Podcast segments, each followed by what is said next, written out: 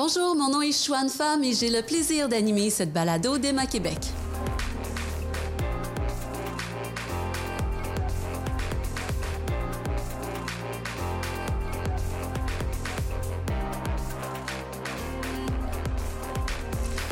Grande majorité des gens, Emma Québec s'occupe de recueillir et de donner du sang.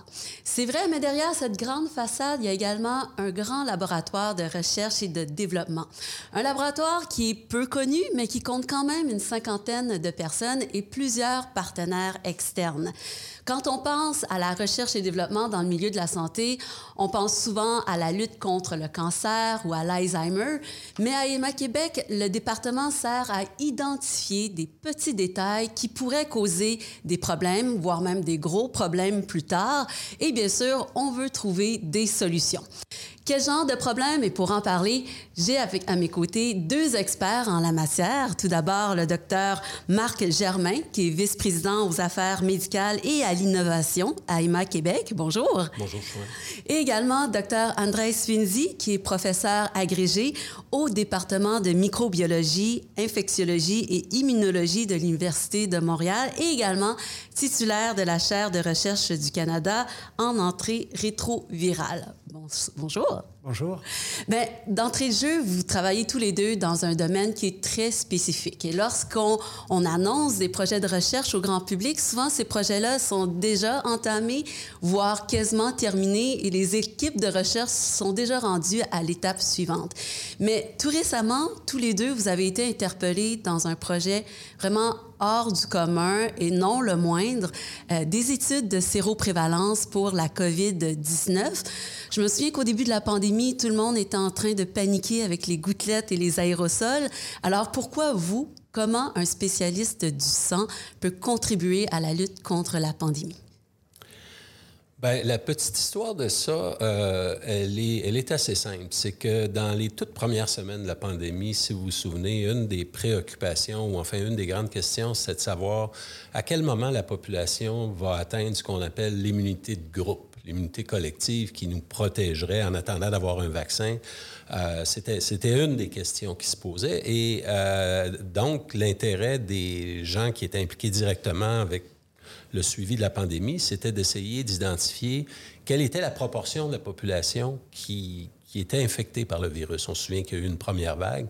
Euh, et là, euh, les gens en santé publique ont identifié, ont imaginé toutes sortes de façons pour évaluer la progression de la pandémie dans la population.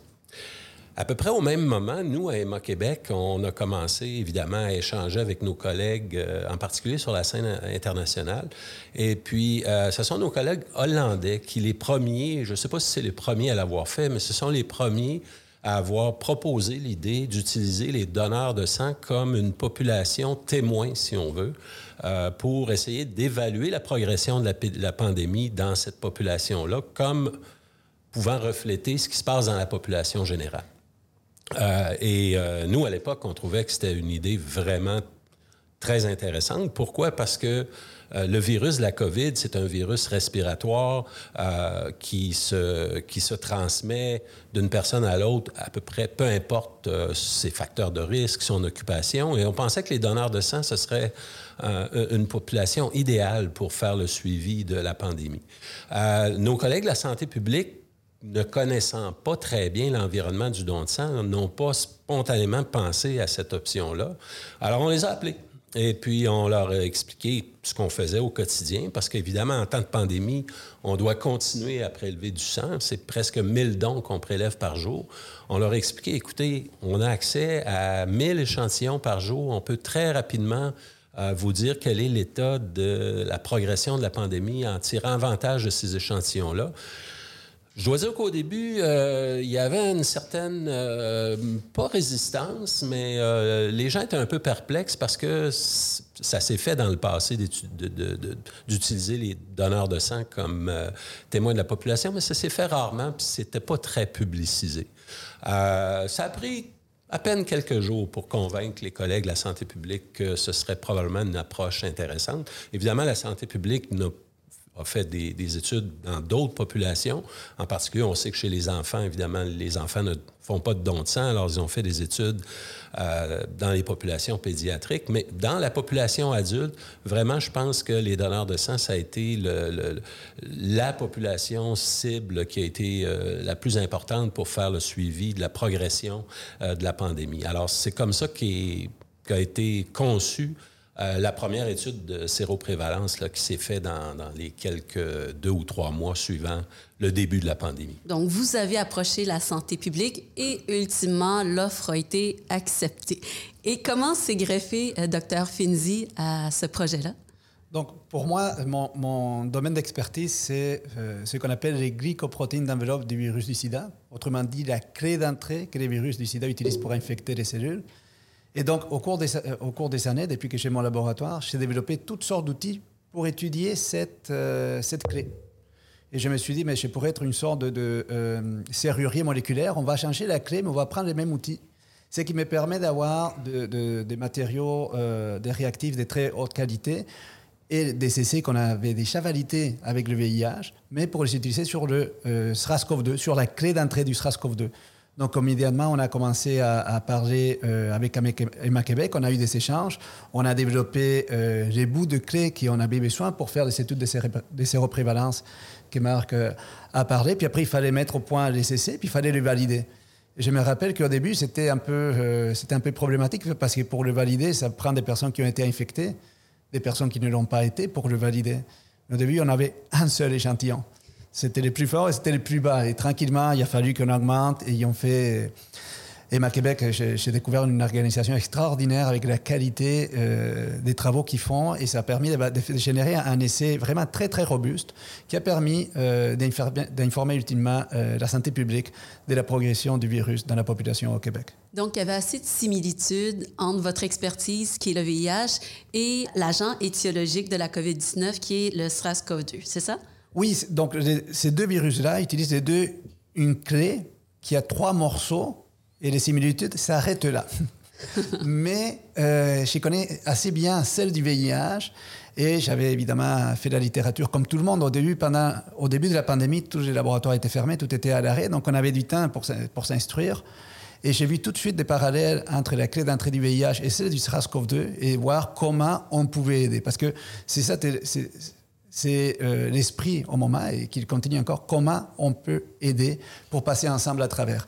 Et donc toute l'infrastructure qu'on a au, au, centre de recherche du CHUM, les essais qu'on a développés, et grâce à l'expertise d'Emma Québec, on a réussi à faire quelque chose euh, qui a permis à Emma Québec de faire cette étude de séroprévalence et les subséquentes pour encore une fois informer la santé publique. Donc vous avez développé la première et la deuxième génération de tests? On a, on, l'a développé ensemble, vraiment, main dans la main. C'était, je connaissais pas Zoom, mais là, je, des, appels virtuels, là, là on ne pourrait pas s'en passer.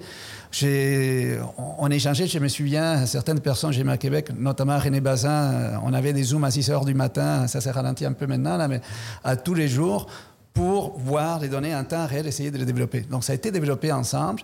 Puis après, c'était validé avec la... Euh, le département de qualité, euh, je ne me souviens pas exactement le nom que vous savez, mais qui est extraordinaire au niveau de la qualité des produits pour s'assurer que les tests passaient, euh, étaient suffisamment robustes pour informer la santé publique. Dans ce cas-ci, je ne sais pas qui a appelé qui pour que vous puissiez former un duo de rêve, mais c'est ensemble former une équipe toute désignée pour ça? Euh, c'est une très bonne question. Euh, je sais que c'est pas moi qui ai contacté Andrés. Je dois avouer qu'avant la pandémie, euh, je connaissais de réputation, mais c'est tout. je pense que René est probablement celle qui, est entrée en contact en premier avec, avec Andrés pour, le, pour la mise au point du, premier test de, sérologie. Puis ensuite, ça a déboulé. Parce que ce qu'Andrés... Ce explique, il faut comprendre que la, toute première étude euh, et, le besoin de la santé publique était assez simple. On voulait savoir quelle est la proportion des gens qui ont fait l'infection. Parce qu'on savait, évidemment, dans la population, les gens qui faisaient l'infection, qui avaient des symptômes, il y en a qui allaient se faire tester.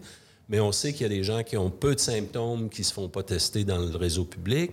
Il y a des gens qui ont même aucun symptôme qui peuvent avoir l'infection. Alors l'idée, c'était de savoir combien d'infections il y a dans la population au-delà de celles qu'on reconnaît par les tests PCR qui avaient été mis en place? Alors ça, c'est une question quand même assez simple à, répondre. Enfin, en rétrospective, on peut dire que c'était assez simple. Il fallait mettre au point le test de sérologie pour identifier les gens qui ont fait des anticorps. Et là, on, a évidemment euh, eu, la chance de pouvoir euh, bénéficier de l'expertise euh, du laboratoire d'Andrés et de son laboratoire. Mais après ça, ce qui s'est produit, c'est qu'il y a d'autres questions euh, très importantes en regard de l'immunité contre ce virus-là.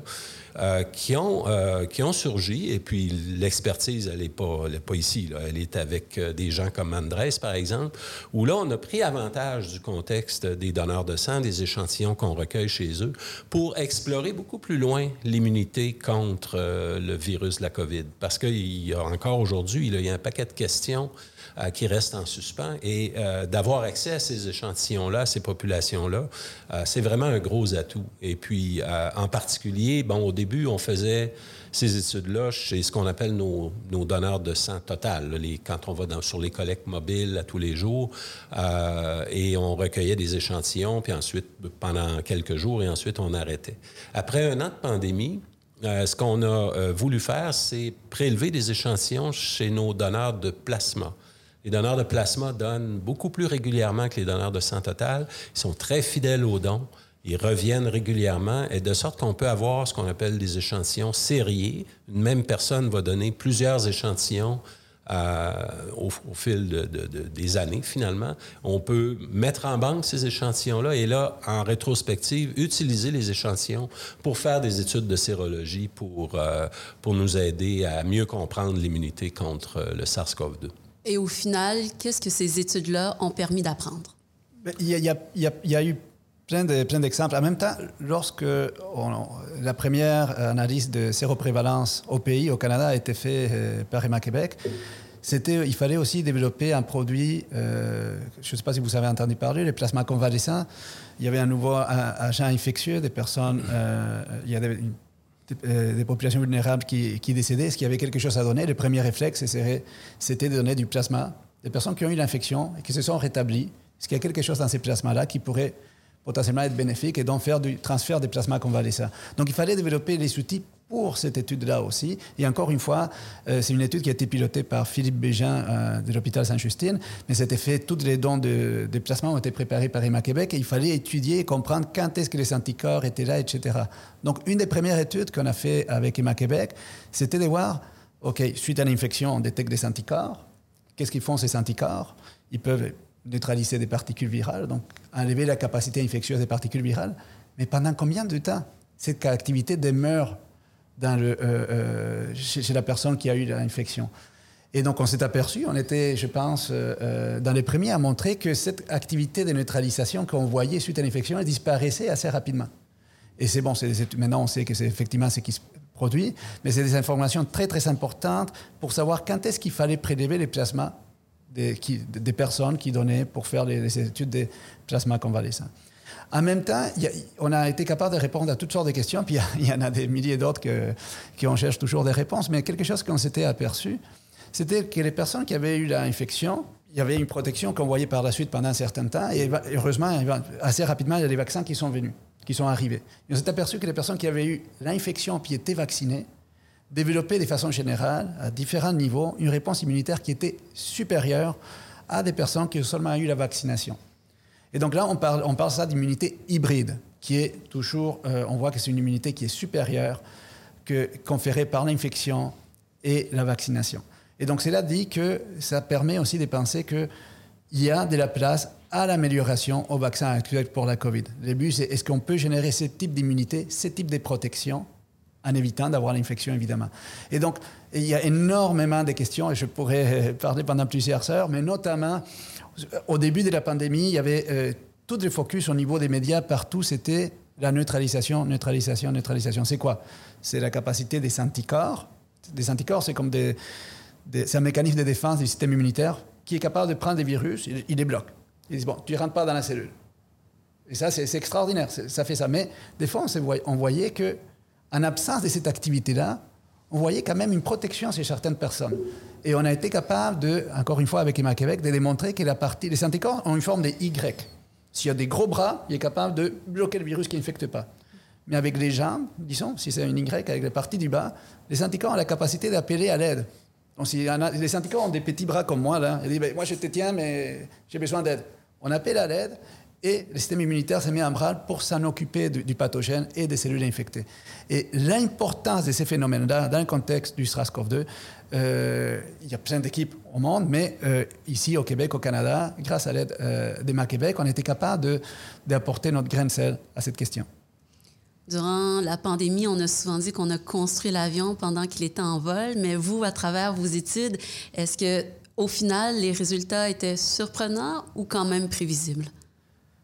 Euh, c'était ben, maintenant avec euh, ça fait trois ans est maintenant on dit bon on aurait pu s'attendre mais sur le sur le coup? au début c'était quelque chose quand j'ai commencé à travailler sur les SRAS-CoV-2 mais j'avais rien j'avais l'expertise, mais je n'avais pas un seul morceau d'ADN pour produire les bouts de clés dont j'en avais besoin. Donc c'était euh, c'était difficile. Oui, là maintenant, évidemment, c'est un virus respiratoire. Il y a beaucoup de choses que, avec les reculs, on voit, ouais, on aurait pu s'attendre, mais il fallait encore faut-il entre s'attendre à un phénomène et le prouver, c'est deux choses différentes. Et euh, je pense qu'il y a de très très bonnes recherches qui ont été mises en branle pour répondre à ces questions-là. Avec euh, ces études-là, vous vous dites que, vous dites qu'il y a encore mille questions à laquelle on pourrait répondre, mais avec ces études de prévalence-là, est-ce qu'elles pourraient servir à autre chose pour d'autres étapes plus tard?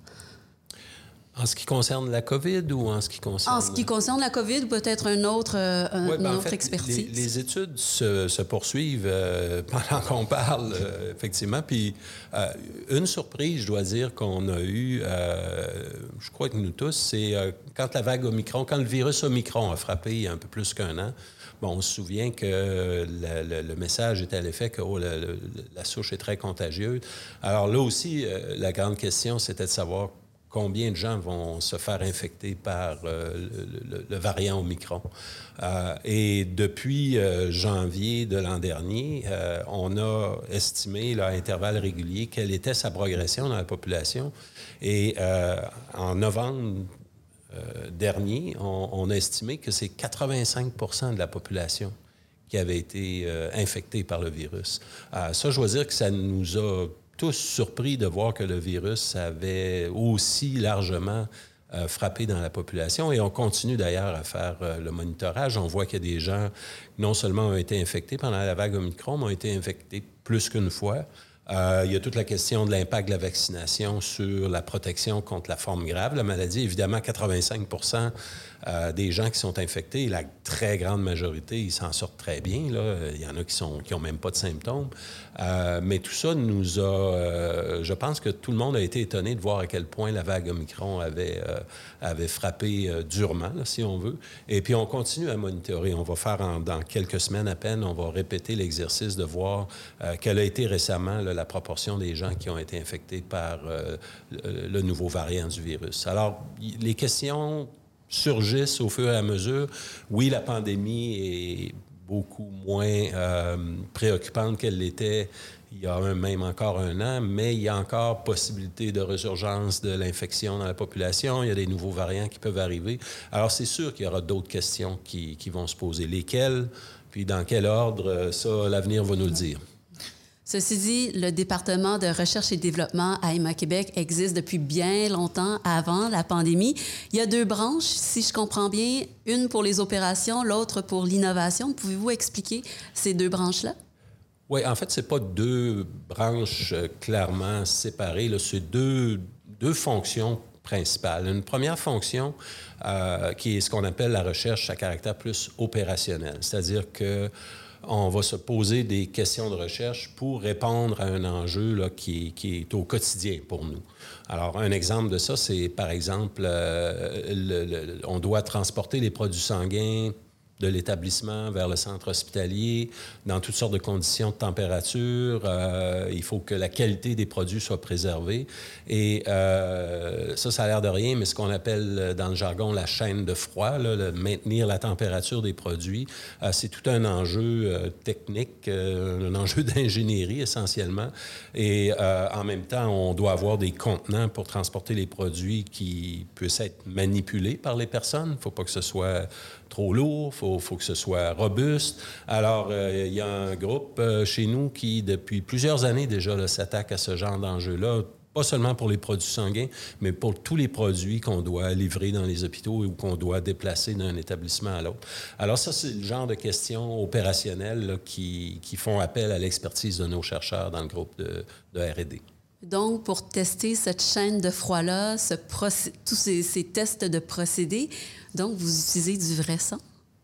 Euh, ça peut arriver, effectivement, qu'on utilise du vrai sang, parce qu'en bout de ligne, si on veut faire la démonstration qu'on préserve la qualité du produit, ça prend un véritable produit pour, en, bout de piste, faire des tests qui démontrent que la qualité a été préservée. Évidemment que dans les étapes préliminaires, on ne va pas nécessairement utiliser des produits sanguins parce qu'on veut les utiliser à bon escient. Ils sont quand même fournis par des donneurs euh, et, on doit les utiliser correctement. Mais oui, dans certaines situations, euh, on va utiliser des produits qui sont fournis par euh, des donneurs. Et pour, pour des fins de recherche, est-ce que vous, pouvez utiliser différents types de sang que normalement vous n'utiliserez pas pour donner à une personne, mais est-ce que vous pouvez ratisser plus large? Bien, généralement, on va, euh, euh, prélever les produits qui correspondent à ceux qu'on offre euh, aux, hôpitaux pour qu'ils soient administrés aux patients. Sauf que pour faire les tests dans un environnement de recherche et développement, on a accès à des donneurs pour la recherche, c'est-à-dire des gens qui ne peuvent pas donner leur sang pour la transfusion pour toutes sortes de raisons, mais qui peuvent fournir un produit qui sera utilisé pour des fins de recherche et développement. Alors, euh, et dans ces situations-là, on va prélever euh, les dons de sang exactement de la même manière comme on les prélève chez nos donneurs euh, réguliers. et ça peut être différents produits, des, des culoglobulaires, des granulocytes, du plasma, des plaquettes. Euh, mais à, l'image de ce qu'on fait euh, dans nos opérations normales de prélèvement de dons de sang. Donc, c'est vrai au niveau des, des, opérations pour le sang, mais comme vous le dites, c'est vrai aussi pour tout ce qui est plasma ou les cellules souches. Pouvez-vous nous donner quelques exemples? Bien, euh, oui, parce que euh, un autre exemple, c'est par exemple les tissus humains destinés à la transplantation. Euh, quand on veut développer une nouvelle ligne de produits où on doit transformer le tissu humain, euh, et là, dans ce contexte-là, on va prélever des tissus humains qui autrement auraient, auraient servi pour la greffe, mais on va les utiliser en laboratoire pour développer des nouvelles méthodes de préparation des tissus. Euh, donc, et ça, ça s'applique euh, dans à peu près toutes les lignes de produits. Le lait maternel, même chose. Euh, le lait qui est considéré, qui, ne se qualifie pas pour pour l'attribution dans, dans, les hôpitaux peut être utilisé pour des fins de recherche, par exemple, évaluer le contenu nutritif ou ce genre d'évaluation. Et en terminant, pour la branche que vous ne qualifiez pas vraiment de branche innovation, mais euh, ce secteur-là qui est plus axé sur l'innovation, ça dépasse le niveau opérationnel?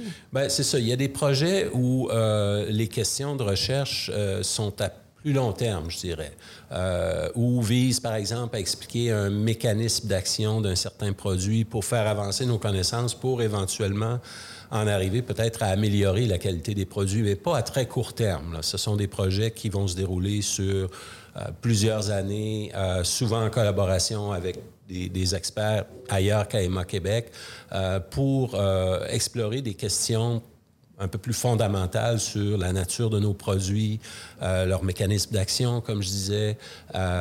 et, ça, ces projets-là Très souvent, on va aller, comme je le disais, euh, on va aller demander la collaboration d'experts euh, à l'externe, comme on le fait, par exemple, pour la COVID avec euh, Andrés. Quand il y a une serrure avec trois têtes, c'est ça? on se tourne vers Oui, absolument.